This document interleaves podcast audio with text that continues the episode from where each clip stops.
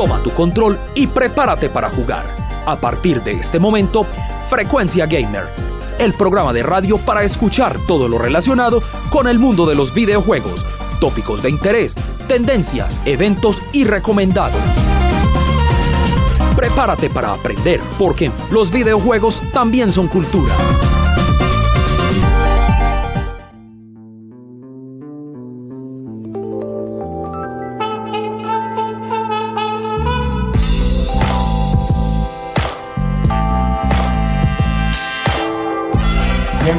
Porque es momento de agarrar el control y comenzar una nueva partida aquí en Frecuencia Gamer. Recuerde que hablamos de todo lo que sucede en nuestra industria de videojuegos colombiana, también un poco de lo que sucede en el mundo internacional con esto que tanto nos apasiona, los videojuegos. Recuerden que pueden sintonizarnos también en los 940 AM, la Universidad de Medellín con su emisora cultural que siempre también nos da la oportunidad y nos apoya aquí en Frecuencia Gamer.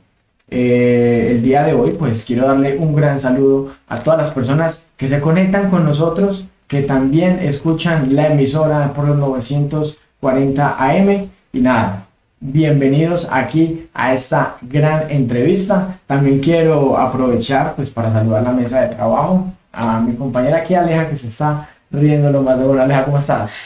Muy bien Juan, feliz, feliz de estar aquí y bueno pues... Eh no sé si alcanzan a escuchar a nuestra amiguita Lorita. Entonces, eh, nuestro compañero, uno de nuestros compañeros tiene una bella mascota que le encanta apoyar, apoyar el programa de Frecuencia Gamer. Y bueno, eso era lo que me tenía pues como con tanta, con tanta risa. Eh, bueno, les cuento que en la sección de tendencia les voy a hablar sobre Bioshock, una noticia que está como interesante. Y también eh, algo que de pronto les va a sonar extraño, pero bueno, les voy a hablar sobre la Organización Mundial de la Salud. Wow. Bueno, no, no, y es extraño. Les voy a contar por qué tiene que ver con esta industria de videojuegos. Qué bueno, Aleja, ahí está, tendencias para que estén muy conectados con nosotros. También nos acompaña nuestro queridísimo compañero Carlos Salina. Carlos, ¿cómo estás? Hola chicos, ¿cómo están? Y también a los oyentes y a los que nos están viendo, encantados de compartir con ustedes nuevamente. Y pues yo con ustedes hoy en Son Arcade nos vamos a remontar, ahí está hablando el lorito, ahí estamos, nos remontamos a los 90 y tomare, tocaremos ese género del run and gun nuevamente. Va a estar bacano. Ah, bueno, está Son Arcade como siempre desbloqueando grandes recuerdos, buenos videojuegos para que estén muy conectados con nosotros. Bueno, por mi parte pues les cuento que no se pierdan las bandas sonoras, muy chéveres, la verdad. También hay recuerdos ahí en esas, en esas bandas, bandas sonoras. Eh, no se pierdan los efemérides porque cosas chéveres hay de lo que pasaba un día como hoy. Y por parte de los eSports, hoy les voy a hablar de Halo. ¿Qué pasa con Halo? Y pues a qué le están apostando en esos momentos. Así que no se pierdan las secciones porque van a estar muy buenas. Bueno chicos, y les cuento que el día de hoy... Eh, me encanta cuando tenemos invitados desarrolladores de videojuegos de nuestro país y en este caso pues tenemos un gran invitado, una persona que le apuesta, que ha estado eh, ferver, ¿cómo se dice eso? Eh, apoyando eh, ferventemente, si le dice ferviente, ferviente ya se me escapó ahí la palabra. Eh, con gran causa hacia la industria y el crecimiento aquí, tanto nacional, tanto local como nacional. Y quien nos acompaña pues es Luis Carlos Correa, director de desarrollo de Cedus Game Studio y Game Director Project de Monolith, que es un juego en el cual están trabajando, del cual vamos a hablar ahora. Les cuento también un poquito que Cedus Game Studios es un estudio independiente de desarrollo de videojuegos que lleva operando desde el 2008 y desde el 2011 exclusivo en desarrollo y producción de juegos de video. ¿Qué les parece pues? Un gran invitado para esta tarde. Y nada, una bienvenida a Luis, ¿cómo estás? Y bienvenido a Frecuencia Gamer. Hola, ¿cómo están? Muy bien, muy bien por aquí. Qué bueno, ¿no? Encantadísimos de poderte tener acá. Creo que es la primera vez que lo tenemos en Frecuencia Gamer. Hemos tenido la oportunidad de charlar en algunos espacios, por allá en un, en un jam que una vez se tuvo en el 2020, en el Festival Gamer de las Flores. Por aquí en Frecuencia Gamer, en la casa, no lo habíamos tenido. Luis, eh, nada, pues para entrar en materia, pues quisiera que nos contaras un poco de ti, eh, de este recorrido, cómo empezaste este, eh, adentrarte en este mundo del desarrollo de videojuegos? ¿De dónde surge esa pasión? Porque es algo que, principal, que principalmente nace de eso, de una pasión y que esa pasión nos va llevando por ese camino. Sí, sí, es cierto, una pasión que, que, me fue, que nos fue llevando. Pues yo, a ver, yo, yo he sido fanático de los videojuegos desde que tengo uso de razón. Eh, han sido una parte muy importante de toda mi vida. Aprendí inglés gracias a ellos y me fueron orientando hasta una carrera de desarrollo de videojuegos. Yo eh, tuve la fortuna de poder estudiar en el exterior y estudié en una, una universidad muy renombrada entre el desarrollo de los, del videojuego que se llama DigiPen. Eh, allá, allá, pude hacer mi carrera y, y, trabajé un año después de graduado en Midway Games, eh, más conocido por Mortal Kombat. Eh, yo, no, yo, no, yo no estaba en el equipo de Mortal Kombat, ese era el equipo como más elite de todo el estudio. Yo trabajé en un juego de básquetbol en Midway Games, entonces esa fue mi experiencia AAA. Y, y por cosas de la vida eh, tuve que volver a Colombia después de Midway y cuando volví la industria, no había casi industria, eh, se conocía de, de, Immersion Games, era el único, creo que el único desarrollador conocido de Colombia, los cuales se convirtieron después en efecto. Eh, y yo vine aquí como con pocas expectativas porque no, no había industria, no había, no habían academias, no había nada y, y, una, una, cosa fue llevando a la otra y, empecé mi estudio. Empezamos despacio, eh, eh, de nuevo, pues esto en el 2008, hacer un videojuego era una cosa que era muy, pues está muy inalcanzable porque no habían casi los, los canales, Steam estaba apenas saliendo, el App Store no existía, entonces nos dedicamos a hacer eh, software a la medida con tecnología de videojuegos. Entonces hicimos simuladores para, hicimos unos visualizaciones para y simuladores para empresas públicas, hicimos unos recorridos virtuales para Camacol. Entonces con eso, con eso fuimos aprendiendo en ese tiempo Unity, nos tocó Unity como Unity versión 1. Eh, y en ese tiempo empezamos a aprender y fuimos cogiendo destrezas, fui, fui, fui montando un equipo interesante y fuimos adquiriendo un know-how. Y, y, cuando empezó el boom del App Store, nos pegamos de esa ola y ahí fue que nos decidimos eh, volcarnos a, hacer lo que queríamos, que era videojuegos. Entonces empezamos eh, a hacer videojuegos y desarrollamos un juego que se llamó Cowboy Guns para iOS. Ah, no, súper, oiga, un buen, digamos que de cierta manera eh, esa pasión mía hasta donde te ha traído, hasta donde te ha llevado y, y digamos no desistir cuando llegas aquí a Colombia y dices, pero bueno, y la industria aquí que yo veo por fuera dónde está. Ser uno de los pioneros para mí es, es algo importante porque es prácticamente empezar a, a contar esa historia que de pronto sí estaba, pero es muy escondida y a empezar a abrirle paso, empezar a abrirle eh, eh, lugares también a otros desarrolladores, empezar a conocerse con personas que tienen con, con, uno la misma pasión y empezar a crear un estudio de videojuegos aquí en, en Medellín, digamos que en ese tiempo podía ser de pronto como ir a la deriva, no sé cómo lo veías tú.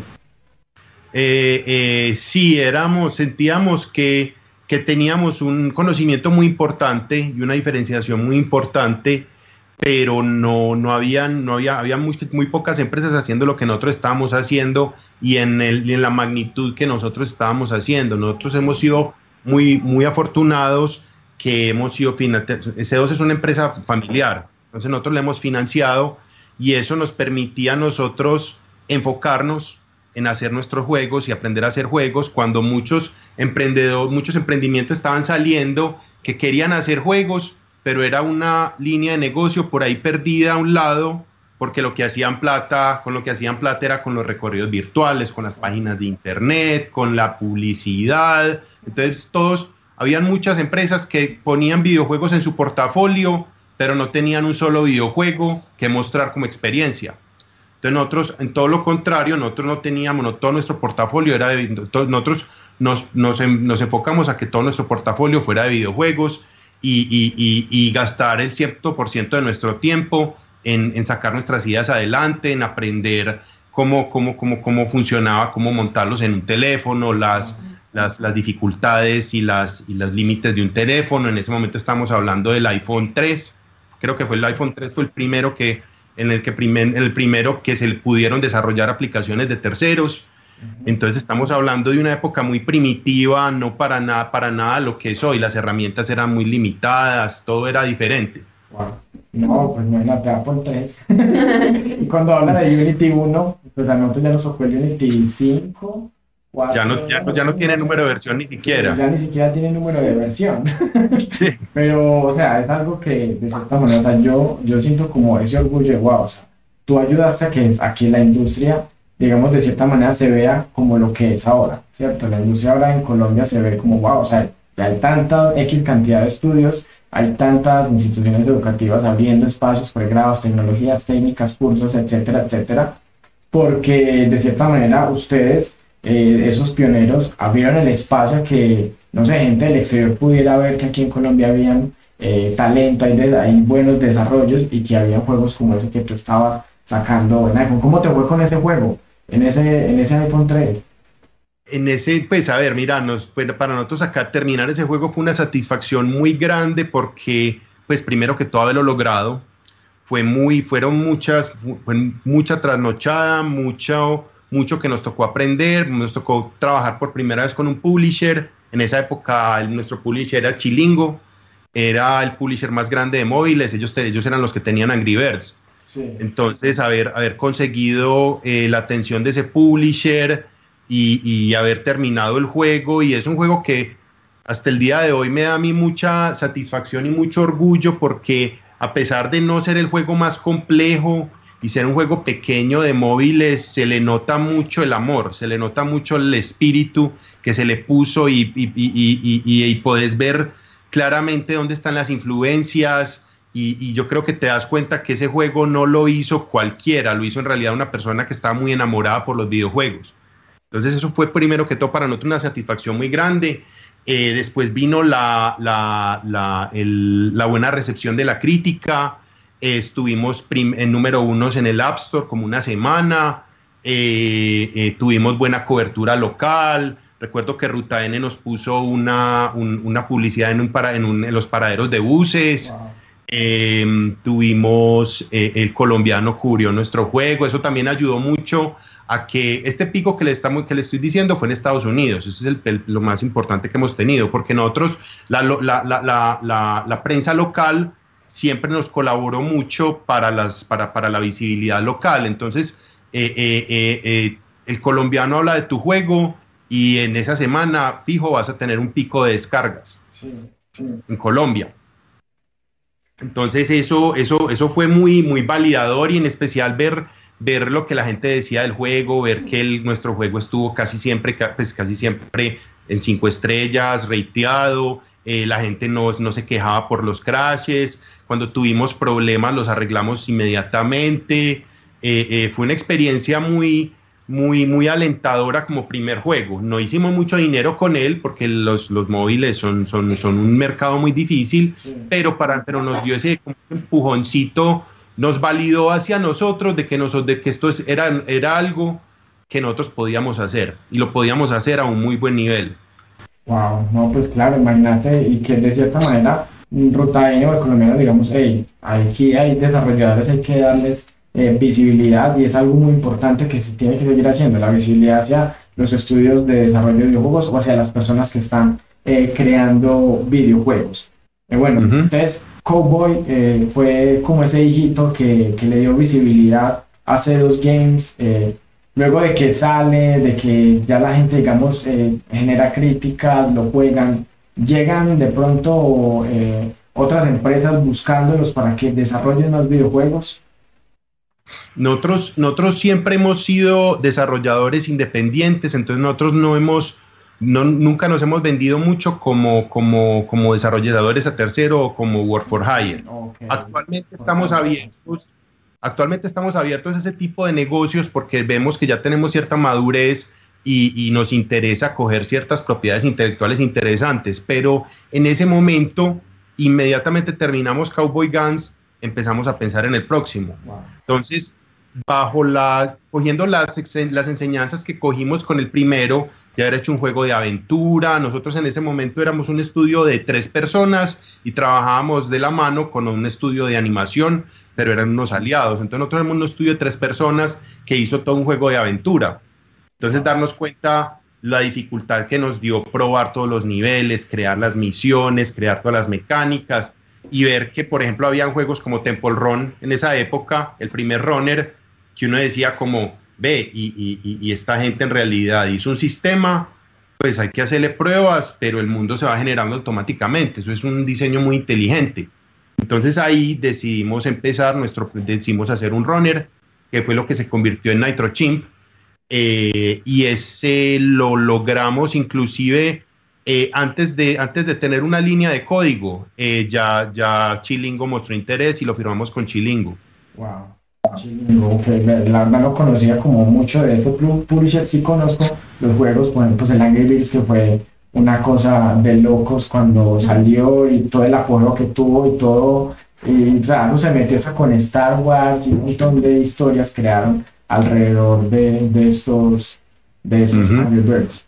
Listo, quiero, que, quiero que de pronto nos cuentes, eh, eh, porque ya uno de los retos que yo veo aquí es que tú dices, yo quiero ser una, una, empresa, un equipo que desarrolla pues sus propios videojuegos y como sabemos pues no todas las desarrolladoras de videojuegos desarrollan sus propios videojuegos, sino que desarrollan a terceros para de cierta manera ir generando un capital para irle eh, eh, eh, trabajando a sus propias IPs. Pero tú dices como, hey, no, yo quiero dedicarme a hacer juegos propios y empezar a venderlos. Eso es un gran reto. de pronto, otro que nos quieras contar, uno de los retos grandes de pronto aquí en la ciudad o aquí en el país, para ustedes que iniciaron en este mundo de los videojuegos, ¿cuál ha sido? ¿Cuál es ese, o, cuál es ese reto que se sigue manteniendo en, el tema del desarrollo de videojuegos? el, reto, el reto siempre es que nuestra industria es muy demasiado joven. La mayoría de profesionales no alcanzan a rotar lo suficiente dentro del, país y, coger know-how lo suficiente antes de que se los lleven para afuera. Entonces lo que nos ocurre mucho es que nosotros, nosotros incubamos a los profesionales y los extranjeros se los, lo roban. Entonces, estamos constantemente nosotros estamos constantemente eh, eh, eh, incubando pollitos y cuando ya son pollos fuertes, gallos de pelea, se nos van. Entonces ese, siempre ha sido el reto y siempre ha sido la dificultad porque entrenar a una persona es muy costoso y, y, es, a veces es difícil. uno tiene que entender que la gente aquí no tiene tantas oportunidades, entonces cuando te manda un portafolio, uno, uno no puede esperar que una persona te manda una hoja de vida y ha trabajado en cinco juegos profesionales y ha hecho dos juegos de Xbox y, ha trabajado en mil cosas. Uno aquí tiene que coger gente que recién salió de la universidad o viene de otras industrias, está quemado en la publicidad y quiere dar un brinco. Entonces, cada, cada, cada vez es una, es una, una, una apuesta para nosotros, tratar de identificar a la persona, tenerle mucha paciencia, entender que esto es que esto es una, una, disciplina muy técnica y que te toca aprender muchas cosas a todas las personas, artistas, a los artistas a veces tienen muchas dificultades aprendiendo cómo manejar los servidores, cómo sincronizarse al proyecto, ellos vienen de otras disciplinas, de otra mentalidad completamente diferente, entonces esa es la dificultad más grande, conseguir buen talento y mantenerlo. Wow, a eso, yo le sumo ya por aquí una pregunta, Luis. Bueno, voy a leer las personas que me están comentando. Dice John Nova, eh, bueno, además que era uno de los temas que estábamos hablando y decía que aquí en Colombia no hay nada. y dice, si queremos estudiar eh, acerca de la IA, no hay, toca salir y que es triste, pero cierto. Y Alex, eh, gracias Alex por acompañarnos, dice, hola a todas, ah, hola a todos, dos preguntas, ¿cómo ha sido la transición a un real y cómo ha logrado retener su talento humano? Que es, creo que es muy propicia esta pregunta para el tema que estamos en estos momentos tocando. Sí. Sí, sí, sí. Bueno, primero me imagino que IA, estamos hablando de inteligencia artificial. No hay cómo aprender inteligencia artificial. Sí, yo creo que la inteligencia artificial es un tema que es muy, está muy glorificado y, suena muy glamuroso y suena muy intimidante para las personas. Pero en realidad la, la, la, la inteligencia artificial de los videojuegos es muy simple. No, no, en realidad no es que el no es que el enemigo esté pensando, no es que el enemigo esté aprendiendo, no es que en algún momento vaya a tomar conciencia y, invadirnos, no es para nada eso. Eh, entonces yo creería que sí, aquí no hay donde estudiar inteligencia artificial. Em, yo diría que si quieren la, la, inteligencia artificial eh, profesionalmente, em, actualmente se manejan árboles de comportamiento, entonces busquen eh, información de árboles de comportamiento. Eh, Unreal tiene soporte para implementar los árboles de comportamiento nativo. Unity en el momento que hicimos nuestros juegos no lo tenía, pero vendían plugins.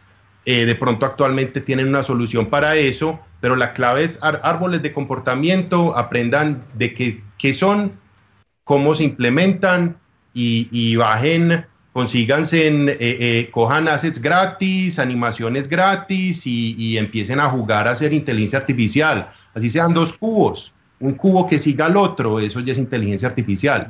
Entonces así a poquitico los vamos montando. Y para la segunda, la, la, la, la transición a Unreal, la transición a Unreal fue, a ver, no fue muy democrática que digamos, porque yo, yo, yo, yo en mi función de jefe, también fui, soy el, fui, muy, fui mucho tiempo el ingeniero líder de, de C2, de C2 y, y, en cierta parte monté las pautas de, de, la manera como trabajamos y de la manera como hacemos las cosas que he ido transmitiendo.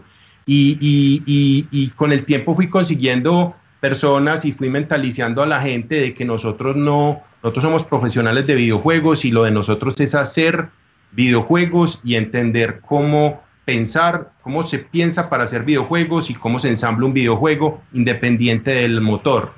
Eh, ¿Cómo lo hicimos? Yo simplemente estábamos terminando, estamos saliendo de uno de nuestros juegos y decidí yo aprender por mi propia cuenta, le saqué tiempo, aprendí y, cuando yo supe que yo podía hacerlo y yo podía enseñarlo, eh, eh, le pasé a mi, a mi ingeniero líder él lo aprendió él, y así fuimos escalando hasta que ya primero aprendimos los ingenieros y ya con, nuestro con nuestra confianza dijimos que podíamos.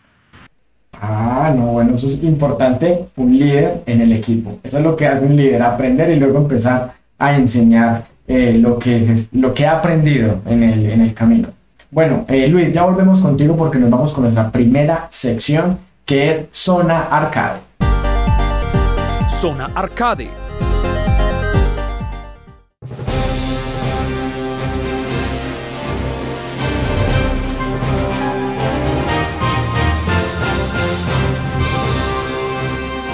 Y bueno chicos, con Son Arcade nos vamos a remontar a los noventas. Eh, si bien mencioné en el principio que íbamos a tratar el género Run and Gun, vamos a hablar es del juego Zombie Ate My Neighbors, que salió en el 1993 para la Super Nintendo y la Mega Drive. Ya entonces, hablando de esto, aparte de no solo de género Run and Gun, hablamos del Survival Horror y de la acción aventura, eh, ya que es una propuesta de horror en el terror de Hollywood de los 50 a los 80. Y el argumento de este se basa en un científico loco llamado Dr. Tonk, que crea en su laboratorio un ejército de monstruos y lo reparte en varias zonas del mundo.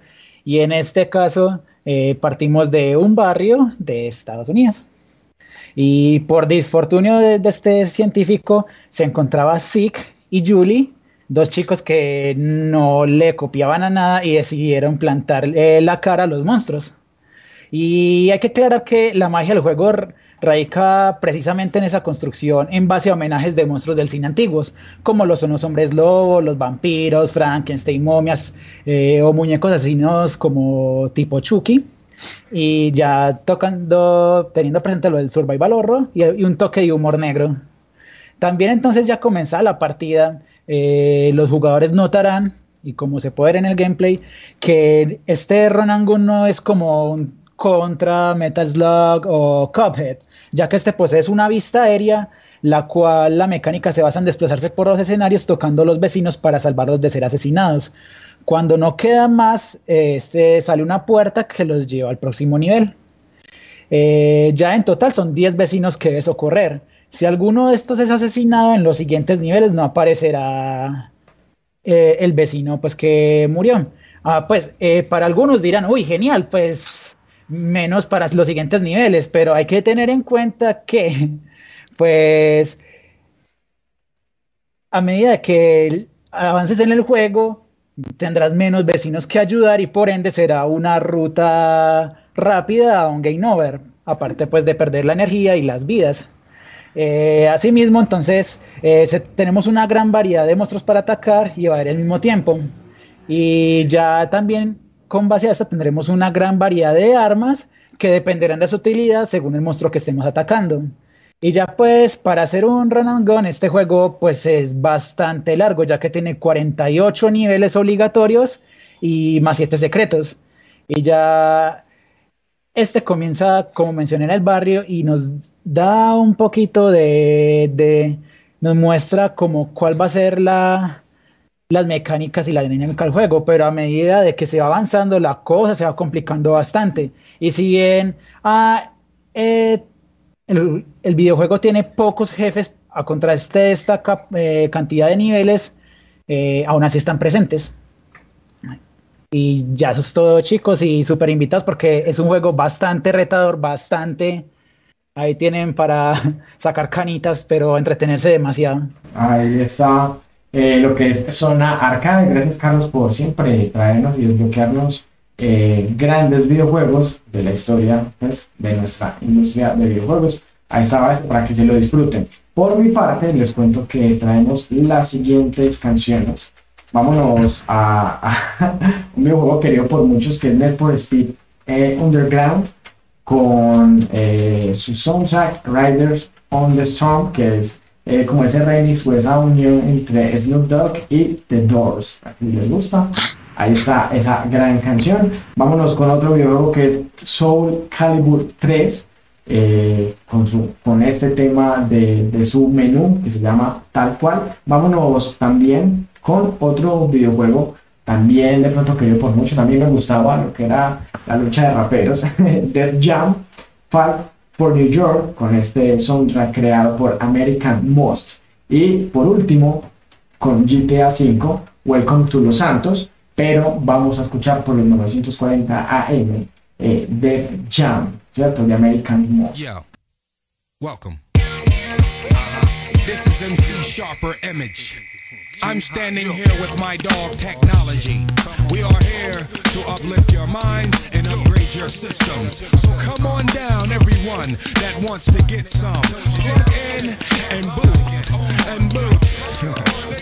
Yo, yo, I couldn't give a rat's ass. I come to eat grub and flat ass. And show my whole entire black ass. Y'all know the singing, he who laugh, laugh, laugh loudest. Bang the loudest, can a coward do a thing about it? What the bumba? Clock mommy like I got number. Here's my name and number, let's la rumba. Doc, it makes me wonder how many heads has had the hunter? How many different conclusions to come to? And my 16 bar map hitting too hard with a total disregard for your whole entourage. Rap for nom, slap your ass, snap your thong to my theme song and hope hope you don't get clapped upon. That kid? As dirty as that old dirty bastard. Uh-huh. Who that kid? That pack of two belt and dirty ratchet. Check your tape recorder, lock down your daughter. Soon as I touch the rap game, give my water. Give me your car, I'll show you how to flip mileage. Give me that mic, I short it with a quick wattage. Skip college for the big wallet. The ape on a fire escape with the weight from a hit product. My draft is cold like Miller beer. When I hit it, you see more stars than Tigger chair. The red nigga here, and it's out of control. Something like when Ryan Gold went out with Nicole. I the streets where the crooks belong. And if it ain't come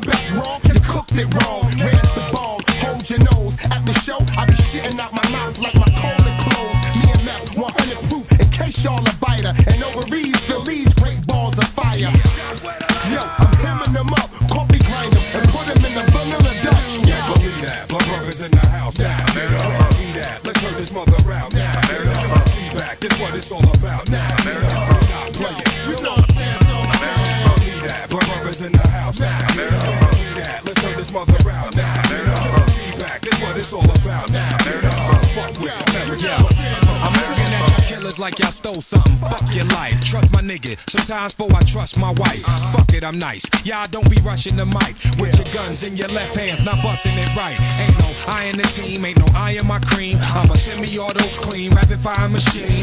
Cocky, six foot three with knock knees. Attract cook rats for blocks, cause I got cheese. No food, I carry cheese, but I don't flaunt it. When the towel is thrown in, you know this grown men spoke on it. We both want it. The track masters,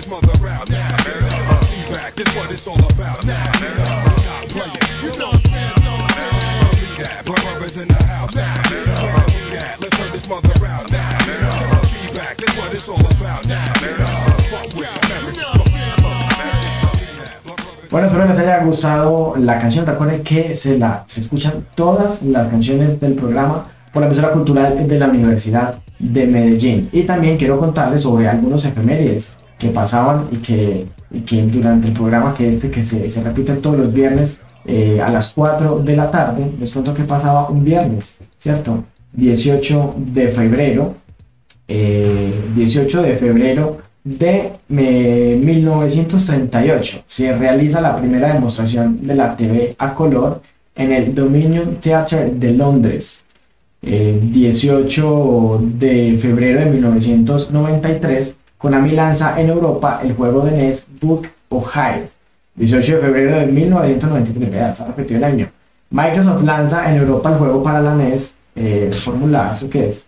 Fórmula 15, Strike Eagle, no sé si es Fórmula 15, ahí les debo el dato.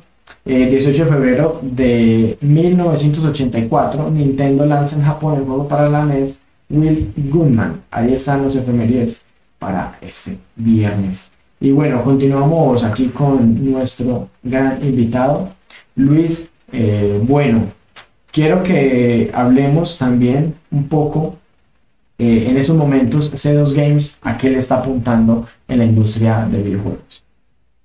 Eh, bien, bien. Mira, nosotros en este momento eh, ya dimos un paso del, ya, dejamos atrás, pues dimos un paso al lado con los juegos móviles. Em, está, está demasiado difícil competir en ese mercado y decidimos empezar a sacar juegos de consolas.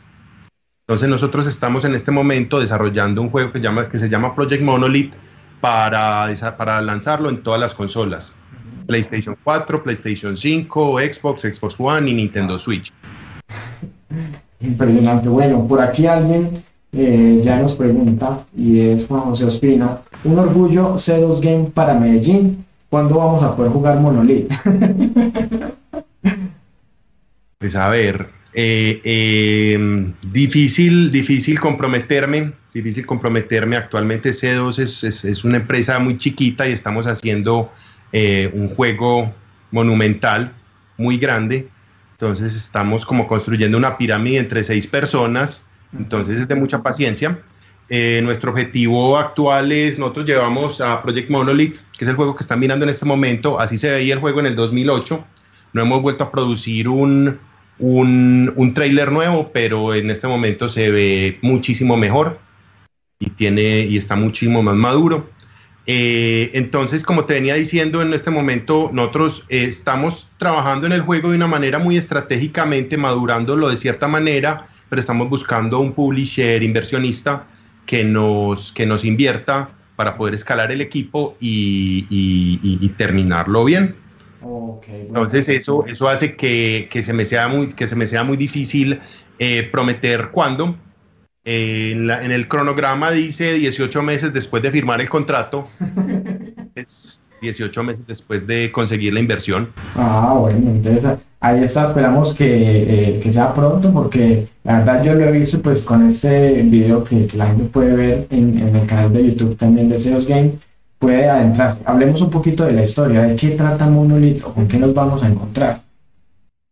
Project Monolith es un juego, eh, es una fantasía, una fantasía post-apocalíptica eh, en un planeta no, no la Tierra, en el cual hubo una, una civilización humana que se extinguió, pero creó una raza de seres mágicos y uno es uno de ellos. Entonces, uno, esta raza de seres mágicos está siendo eh, eh, oprimida por otra raza de, seres guerreros eh, y, uno, y uno vuelve, uno está en el mundo, uno como, como uno nace en este mundo y uno se va a encontrar con su, con su gente y los va a ayudar a liberarlos. y, sí, en esto en, esa es la historia, es un juego de combate muy similar a como, como de la misma por las mismas venas de Devil May Cry, God of War, eh, Bayonetta, un poquitico de Zelda en el aspecto de que tiene unos mundos abiertos y vas a tener un poquitico más aventura y el juego va a ser menos, menos sexualizado y va a ser más como más para más audiencias un poquitico más abierto para todas las audiencias y, y de pronto siendo un poquitico más más maduro. Uno se da cuenta que los juegos como Devil May Cry, algo al menos a mí me pasó, eh, eh, eh, yo, yo, yo, ya, yo ya no soy el, el, público objetivo de esos juegos. Esos juegos son como muy juveniles, ya muy sexualizados. yo, yo, entonces yo quiero crear un, un juego que, que, sea como para mí, pero para, para también como para, para, para mi hijo y para mucha gente pueda experimentar este tipo de jugabilidad, este combate eh, fluido, eh, de, mucho, de mucho impacto y de mucha adrenalina. Ah, bueno, ahí está Project Monolith, retos que de pronto se han tenido parte de menos que la búsqueda del publisher eh, ha sido uno de ellos. Ya tienen gente interesada, publisher que digan, hey, quiero postarle a este juego. Hemos tenido muchos, hemos tenido muchos, pero no, no, no, no, no hemos podido concretar el negocio, por eso es que no nos hemos rendido, porque siempre ha habido mucho interés. Eh, lo que ocurre es que hay que tener un poquitico de suerte, estar en el momento que es, tocar la puerta que es, y, y, y, a, veces lo, y a veces los astros se tienen que alinear y hay que tener paciencia. Es verdad, eso es verdad porque para los proyectos hay que tocar eh, 100 puertas y seguramente una se va a abrir y por eso no se va derechito con todo ese proyecto y que se ve muy, muy ganador. Bueno, Luis, eh, creo que ahí está la, la, respuesta para aquellos que preguntan por Project Monolith. Entonces, tengan paciencia, que ya viene, ya posiblemente ellos estarán anunciando dentro de poco nuevos trailers, nuevas cosas que traen con el videojuego. Luis, en estos años de experiencia, ¿qué, qué, qué se debe tener en cuenta para alguien que quiere de cierta manera empezar a formar su propio estudio de videojuegos y digamos que también quiere dedicarse como, como lo has hecho tú a este mundo del desarrollo. Yo creo que, a ver, algo muy importante y que nos costó a nosotros fue entender un poquitico el mercado y entender la plataforma, cómo, cuál, cuál es el mercado predominante en la plataforma. Si, si, si, si lo que quieres es hacer juegos de Android y de iOS, de pronto porque la, la barrera de entrada es, es, es muy pequeña, hay que, hay que tener en cuenta de que el, el, el, el modelo de negocio predominante es el free to play y que estás compitiendo contra Supercell y contra Candy Crush y contra todos esos juegos que tienen miles, cientos de miles de dólares diarios para invertir en publicidad y adquisición de usuarios y, simplemente no, no para no hacerlo, sino para entrar con expectativas realistas de que pegarle un pegarle un home run es, es eh, eh, en esta industria es casi como comprar tiquetes de lotería. Entonces hay que, hay que saber a lo que te estás metiendo em, y, arrancar. Si, si, lo, si, si, quieren hacer juegos de consola, eh, no es tan intimidante. Lo que pasa es que hay que tener primero que todo un, algo desarrollado. Hay que tener algo desarrollado, algo que puedas vender, algo que le puedas mostrar a Nintendo para que Nintendo te apruebe como desarrollador y, y, y, te puedan vender el development kit eh, o para reunirse con Sony y que Sony te mande el, el, hardware y, así se empieza. De pronto, de pronto si yo no tengo, si yo no he sacado nunca un juego va a ser más difícil, pero de pronto juegos de Steam. Entonces es, es hay, hoy, hoy en día hay muchas, muchas oportunidades, pero es un mercado que es completamente competitivo y, difícil y, muy no pues no, no, no tiene miseria, no tiene misericordia de nadie. Entonces, porque estamos en Colombia no es, no es una no es una excusa de sacar cosas de menor calidad, porque estamos hablando de un mercado global. Aquí en Colombia eh, eh, casi no consumimos videojuegos, menos locales, menos independientes. Aquí en Colombia se consume FIFA, Need for Speed, Call of Duty y ningún desarrollador local está haciendo esos juegos. Ah, Entonces hay que pegarles al mercado global donde se consumen los juegos indies, esos juegos pequeños, de pronto ambicionar a sacar un juego de 10, 20 dólares, de unas 5 horas de jugabilidad, pero súper enfocadas y tratar de buscar un publisher y tener mucha paciencia porque el, camino es largo y es una montaña rusa y lo avanza y lo vas a, vas a dudar de, de, lo que estás haciendo, si vale la pena, si no vale la pena, se te va a ir gente porque no va a creer, no va, va a dejar de creer en tu proyecto. Em, y, hay que pasar por mil cosas antes de lograrlo. Entonces es, es, hay que tener coraje y no rendirse. Ah, sí, buenas palabras. No, no, no, no, rendirnos en esta industria de videojuegos. Sobre todo porque me parece algo muy triste, por así decirlo, y es algo que, que Luis nos mencionaba. Y lastimosamente el colombiano es así, el colombiano le gusta consumir es lo que hay por fuera independientemente de lo que estemos hablando, no solamente esta industria de videojuegos, sino que siempre estamos pensando en que lo que hay por fuera es muchísimo mejor que lo, que lo que se crea aquí mismo en el país y creo que es, ha sido un trabajo largo el, el ir tratando de cambiar un poco esa mentalidad, pero creo que sí se ha logrado un cambio eh, un poquito pues eh, para, a comparación pues de cómo estábamos. Ah, eh, me quiero volver un poquito a, a, lo que estabas hablando porque por aquí alguien eh, nos hizo una pregunta y es Juan Manuel López Roldán que nos dice, ¿han pensado en alternativas como el crowdfunding para financiar Project Monolith, digamos Patreon o Kickstarter? La verdad, eh, em, Kickstarter lo miramos en algún momento cuando estábamos desarrollando nuestros juegos móviles y, la plataforma estaba en, sus inicios y yo creo que ni siquiera había forma de recibir dinero aquí en Colombia de la plataforma. No estaban los canales eh, eh, montados. No sé cómo es la cuestión hoy en día.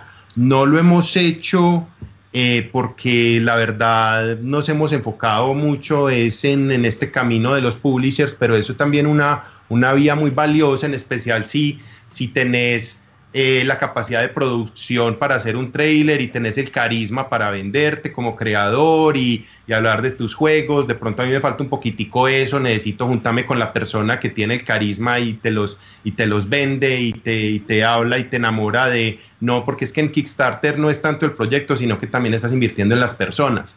Entonces eso, eso es otro, otro, otro, otro juego, otro campo de juego que la verdad no le hemos metido, pero es, es, es, es, completamente, yo creo que es completamente viable y es otra oportunidad que, que, podría la gente explorar.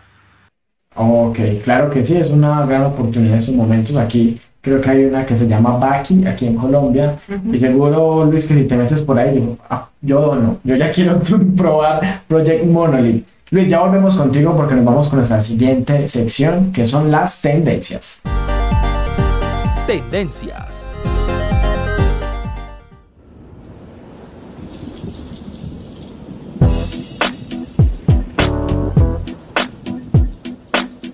Hey yo, Jim, man, won't you, won't you kick some of that, you know? You, you know how you do it, man. It's a trip, people don't even believe we're together right now. Así es, Juan, y bueno, eh, como les dije al inicio del programa, les voy a contar una noticia sobre Bioshock, y es que, digamos que por fin es una realidad que se va a sacar la película de este video. Uf, por ahí lo vi. Tras lustros de rumores que no llegaron a materializarse, al fin se ha hecho oficial que Bioshock dará el salto al largometraje de la mano de Netflix, Vertigo Entertainment y 2K. Una noticia que llega después de que a principios de año la plataforma de streaming registrase los derechos de la licencia. Por el momento, pues digamos que no se ha trascendido pues muchos detalles sobre el contenido de la película y sobre quién se encargará de ocupar el asiento de director siendo dos de los nombres que han sonado de nuevo, es todo rumor, pues puros rumores. Están los Duber Brothers, responsables de Stranger Things, o un Guillermo del Toro que ya tiene una relación profesional con Netflix, o al que el proyecto le iría como anillo al dedo. Eh, por aquí digamos que unas palabras de, del comunicado que se sacó es que dice, Netflix se encuentra entre los narradores mejores y más innovadores del entretenimiento actual y estamos emocionados de que compartan nuestra visión y compromiso con la franquicia de Bioshock, adorada por millones de fans de todo el mundo. Y por otra parte les cuento la noticia que les dije que quizás les podía sonar un poco extraño hablar sobre la OMS, pero es una noticia que creo que marca un poquito esta industria de los videojuegos Y es que esta Organización Mundial de la Salud clasificó la adicción a los videojuegos como una enfermedad mental. La lista fue actualizada el 11 de febrero de 2022, eh, ya que pues por primera vez incluye la adicción de los videojuegos en un apartado de los desórdenes mentales. En vigor pues al ser publicada por el organismo tras aprobarla en una asamblea de mayo del 2021 la undécima clasificación internacional de enfermedades de la OMS, que es utilizada por los profesionales de la salud para estandarizar su labor, codifica 1.6 millones de casos clínicos y es la primera revisión de la lista en 30 años, por lo que la anterior pertenece a un tiempo en el que este trastorno apenas existía.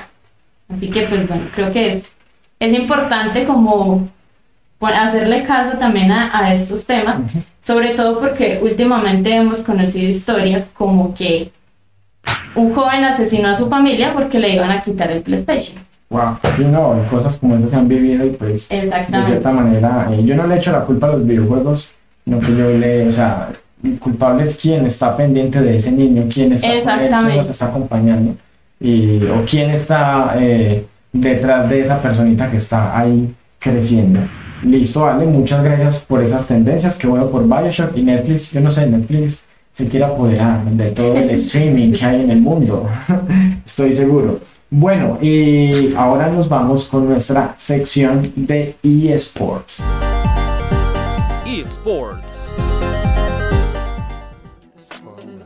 Like a dog without a bone, actor out alone, Bueno, les cuento que para nuestra sección de eSport les voy a hablar de League of Legends Runaterra, porque acaban de cierta manera lanzar nuevos personajes, ¿cierto? Que, es, eh, que está enfocado como en un viaje, o sea, cuatro campeones llegan a League of Legends Runaterra con la nueva expansión de un viaje peculiar. Entonces les voy a contar un poquito de lo que trata como estos personajes y el primero es Nar, es el primer campeón de League of Legends Runeterra que tiene la habilidad de pasar de nivel de 1 a 2 y de regreso. Roba cartas en su curiosa forma a nivel 1, pero evoluciona a nivel 2 para aplastar el nexo enemigo. Sigue Yumi, una de las campeonas de soporte más exitosas hasta ahora puede jugarse con una unidad normal para darle una dimensión nueva al juego. O puede unirse a una unidad aliada para darle habilidad y estadísticas adicionales. Sigue Udir, eh, desata a los espíritus salvajes de Freljord para intercambiar posiciones y puede otorgar poderosas mejoras a sí mismo a sus aliados. Y por último está Galio.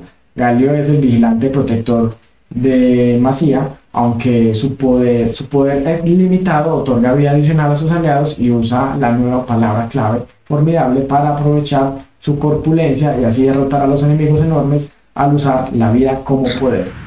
Ahí está lo que son los personajes de League of Legends Runeterra y pues Riot Game como siempre mostrando diferentes cosas en sus videojuegos. Ahí está, bueno, volvemos con Luis y ya para finalizar esta grandiosa entrevista, la verdad ha sido muy grata y de mucho aprendizaje eh, con Luis.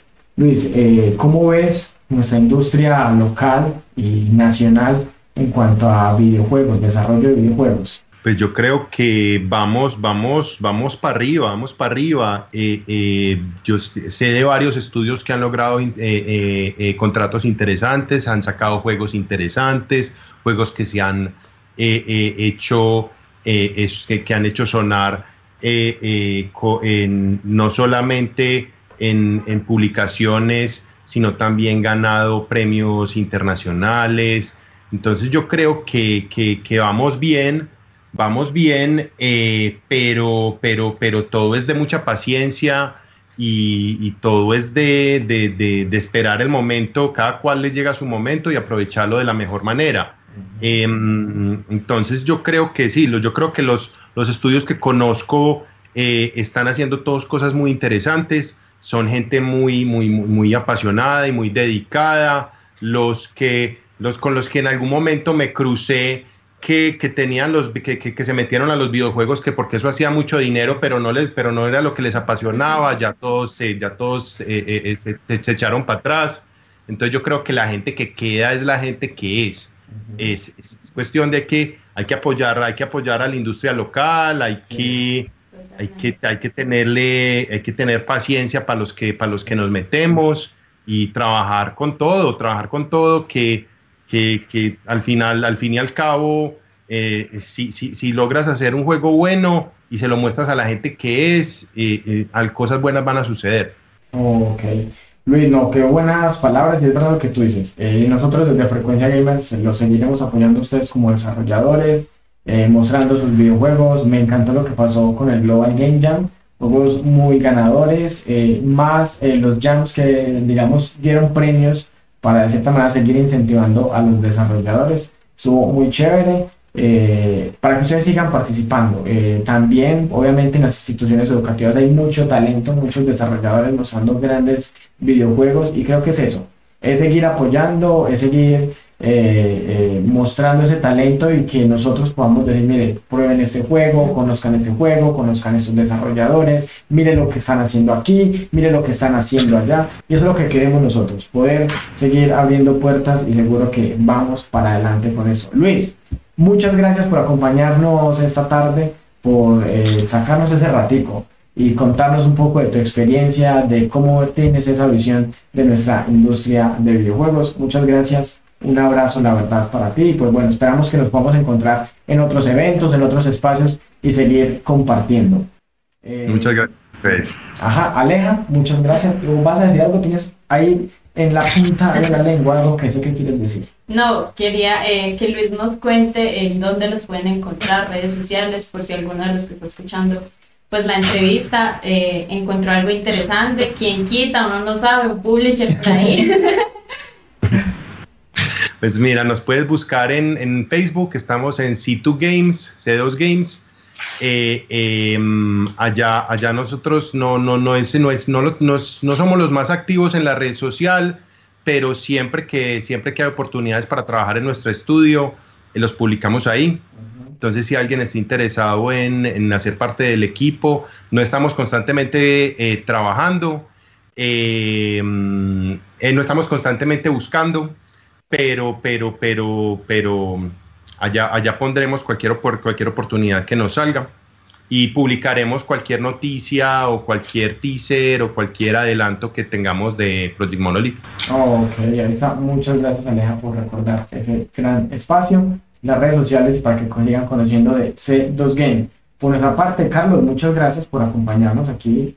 Eh, Salinas, gracias por estar aquí, desbloquear zona arcade. Aleja también, muchas gracias. Pero mi gente, ya se acabó esto tan bueno y es momento de dejar el control en la mesa y desconectarnos. Porque aquí finaliza Frecuencia Gamer. Nos escuchamos la próxima semana. Chao, chao. Esto fue todo por hoy. Suelta tu control.